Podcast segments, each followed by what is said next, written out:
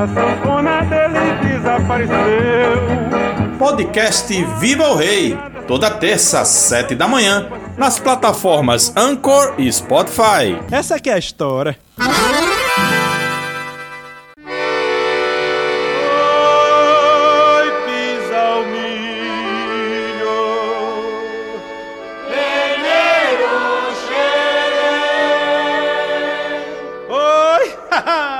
Vamos embora, maestrinho.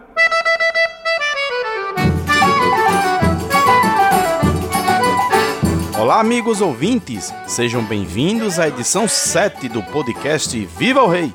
Eu sou Carlos Henrique e juntos vamos começar nossa rápida viagem de hoje na vida e obra do rei do Baião Luiz Gonzaga e de seus parceiros e seguidores. Peneiro peneiro. Eu não vou criar galinha pra dar pinto pra ninguém. Parceiro em parceiro até a nordestinidade. As primeiras grandes parcerias que ajudariam Luiz Gonzaga a consolidar seu redescobrimento do Nordeste. Essa vida é muito boa pra quem sabe aproveitar. Nesta edição de número 7, vamos falar das primeiras grandes parcerias de Gonzaga após seu estrondoso sucesso como sanfoneiro e cantor. Querendo introduzir o Nordeste no repertório, o velho Lua teve algumas dificuldades até, enfim, encontrar um parceiro que lhe ajudasse a conseguir o intento.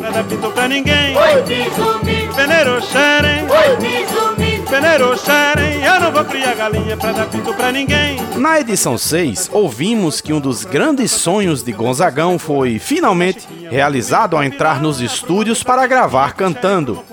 Você também se lembra que na edição 5 o público se rendeu a um negocinho do Nordeste, quando Lua tocou Vira e Mexe no auditório do programa Calouros em Desfile, de Ari Barroso, na Rádio Tupi.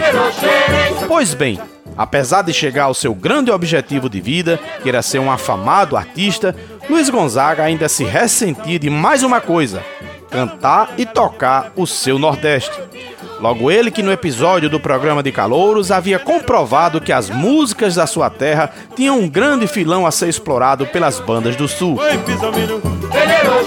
Durante boa parte do início de sua carreira artística, entre 1941 e 1945, Gonzaga só tocava.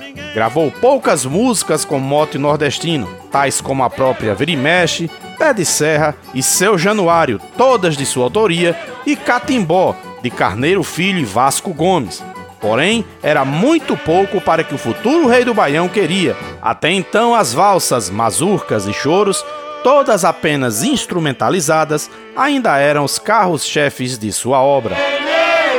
Mas a história começou a ganhar contornos diferentes quando Luiz finalmente gravou Dança Mariquinha em 1945, sua primeira canção cantando. Com sucesso como cantor, começaram a se solidificar grandes parceiros de repertório para Gonzaga, já que a partir deste momento os letristas poderiam dar suas valiosas contribuições. E o primeiro grande parceiro de Luiz Gonzaga foi justamente quem lhe ajudou a compor Dança Mariquinha, o carioca Miguel Lima.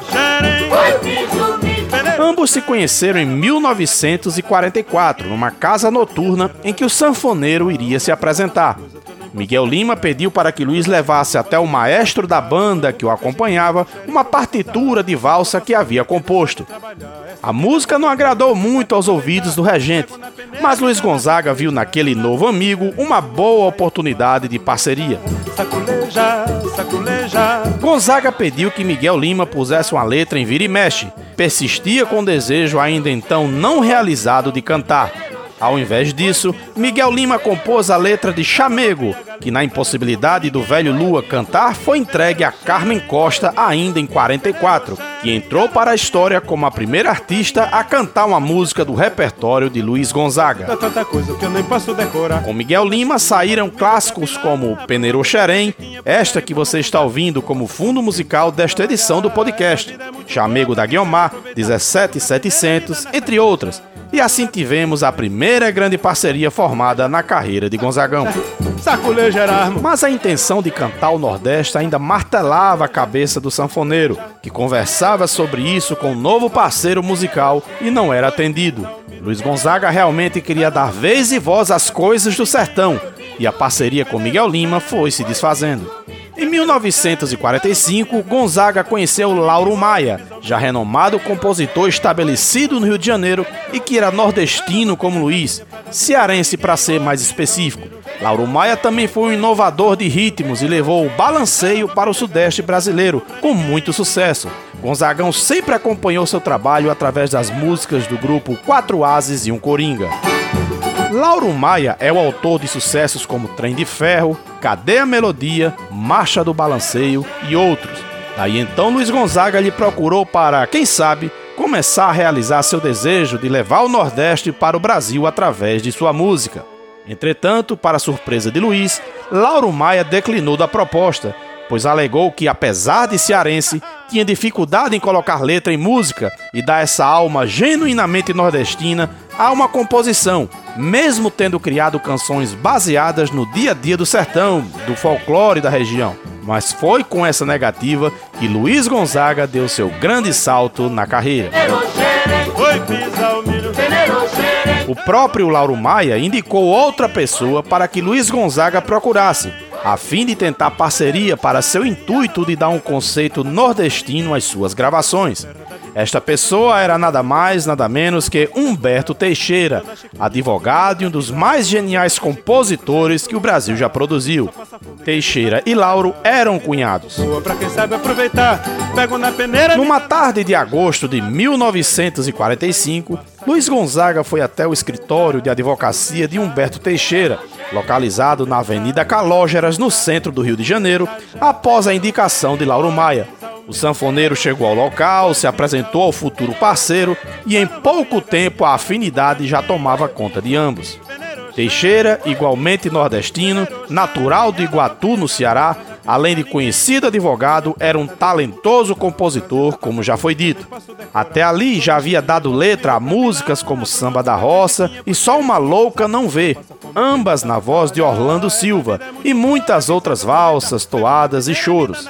Após pouco tempo de conversa entre ambos, já foi criado o esboço de No Meu Pé de Serra, que viria a ser gravada apenas no ano seguinte e conseguiu grande sucesso de público.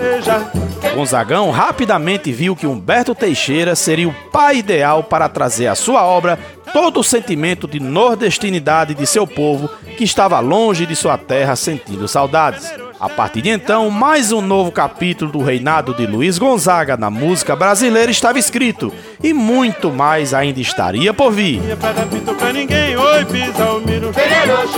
Oi, pisa o milho. Eu não vou criar galinha pra dar pra ninguém.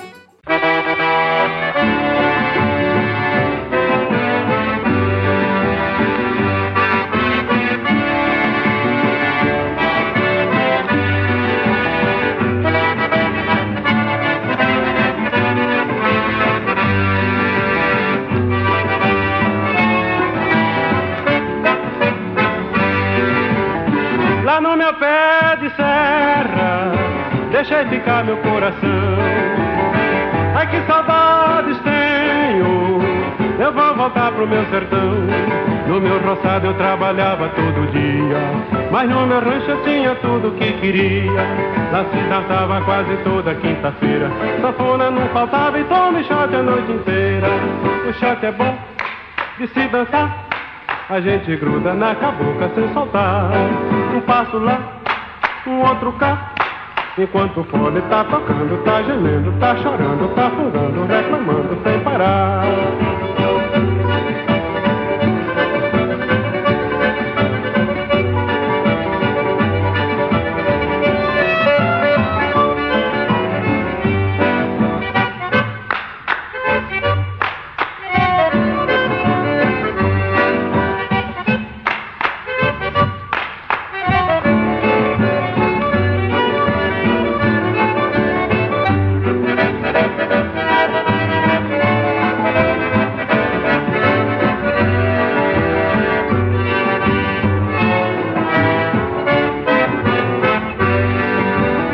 Lá no meu pé de serra, deixei ficar meu coração. Ai que saudades tenho, eu vou voltar pro meu sertão. No meu roçado eu trabalhava todo dia, mas no meu rancho eu tinha tudo que queria. Lá se dançava quase toda quinta-feira, sanfona não faltava e tome shot a noite inteira. O shot é bom de se dançar a gente gruda na cabocla sem soltar. Um passo lá, um outro cá. Enquanto o fone tá tocando, tá gemendo, tá chorando, tá fungando, reclamando sem parar.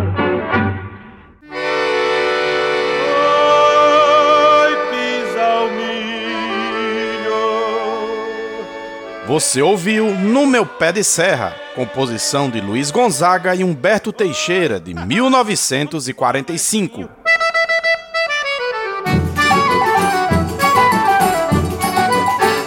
Pesquisa, produção, locução e edição de Carlos Henrique, este foi o podcast Viva o Rei, uma rápida viagem semanal na vida e obra do rei do Baião Luiz Gonzaga e de seus parceiros e seguidores todas as terças-feiras, 7 da manhã, nas plataformas Anchor e Spotify. Siga o programa Viva o Rei no Instagram, arroba programa Viva o Rei. Não deixe de se inscrever, compartilhar e ativar o sininho no nosso canal do YouTube, Programa Viva o Rei. Obrigado a todos e até a próxima edição do podcast Viva o Rei! Tchau, tchau! Enquanto o fone tá tocando, tá gemendo, tá chorando, tá fungando, reclamando sem parar.